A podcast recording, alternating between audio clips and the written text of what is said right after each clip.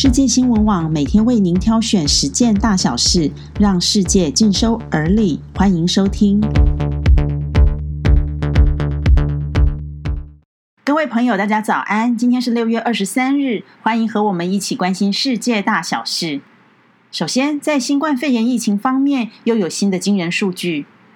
根据世界卫生组织通报，全球在二十四小时内新增了十八万三千多例新冠病例的确诊。创下单日最高纪录，病例增加较多的国家分别是巴西五万多例、美国三万多例以及印度一万多例。每周增加的确诊和死亡病例最多，新增的死亡病例中有超过三分之二来自美洲。约翰霍普金斯大学表示，美国十九日和二十日都各超过三万例，其中南部、西部与中西部的疫情最为惨重。传染病学专家警告，美国新冠肺炎疫情趋势已经是森林大火的等级。而为了有效防疫，全球也不断研发疫苗。但是，根据中国一项研究显示，颇让人泄气。这份研究名为《新冠肺炎无症状感染者的临床以及免疫学评估》，结果显示，感染新冠病毒后，患者体内的抗体浓度在。二到三个月之后便开始下降，也就是说，并没有办法证实确诊之后的抗体可以保护人体免于二次感染的风险。若真如此，就会影响日后疫苗的效果。疫情的状态连带了影响经济数据。虽然在科技类股带动下，美股道琼已上涨一百五十点作收，但是全球经济并不乐观。美国、巴西、印度病例激增。而德国也有第二波扩大的趋势，加上南韩承认正在对抗第二波疫情，专家担心第二波疫情可能迫使企业继续停业，消费者减少支出，全球经济复苏恐怕会由 V 型转向 U 型，而这也意味着全球面临经济衰退的时间将会更长。日本学者最近公布了一份二战后的政府公文。首次确认日军七三一部队曾经受命生产细菌。日本放送协会 NHK 曾经制播名为《七三一部队人体实验是这样展开的》纪录片，揭露了恶名昭彰的七三一部队在二战期间的暴行真相。片中访问了七三一队员的家属，战犯的子女们首次听见父亲承认进行人体实验。部队长石井四郎中将秘密带领研究细菌战，并将占领区内的中国人和苏联人当作实验材料。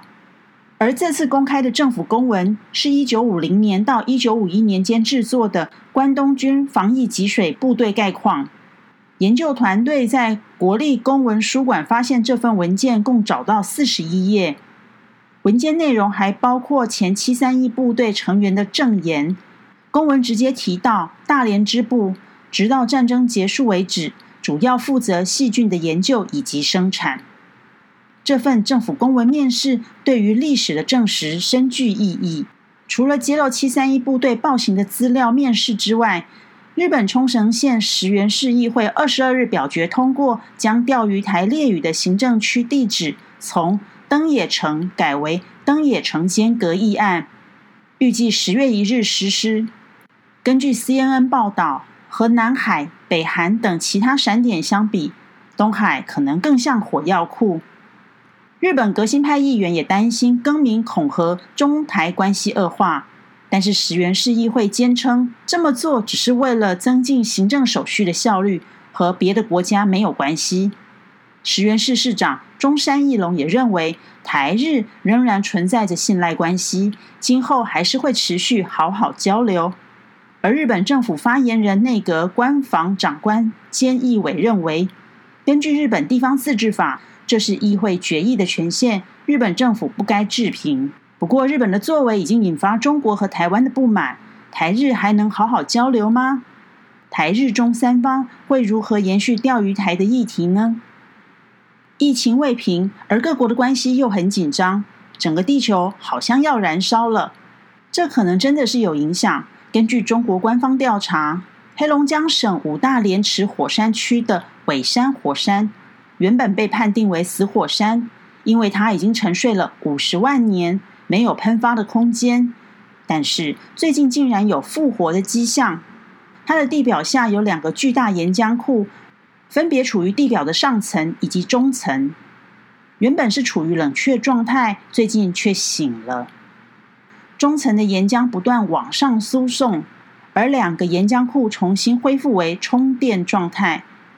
目前熔岩程度达到百分之十五，而预估达到百分之四十时，火山就会爆发。另一方面，北极圈内俄罗斯西伯利亚维科扬斯克镇的气温日前高达了三十八度 C，可能创下北极圈的最高温纪录。这个小镇人口约一千三百人，冬天极冷，经常下降到摄氏零下五十度。六月平均的气温是摄氏二十度。然而，维科扬斯克二十日的气温却高达了三十八度。可能创下北极圈从一八八五年有记录以来的最高温纪录，而西伯利亚其他地区五月的地表气温也比平均气温高了十度。是不是整个地球都在燃烧了呢？我们的心也好躁动啊！记得多呼吸，多喝水，多和环境做连结。希望万事万物都能有最平和的状态。以上就是今天的新闻重点。谢谢您的收听，我们下次空中见。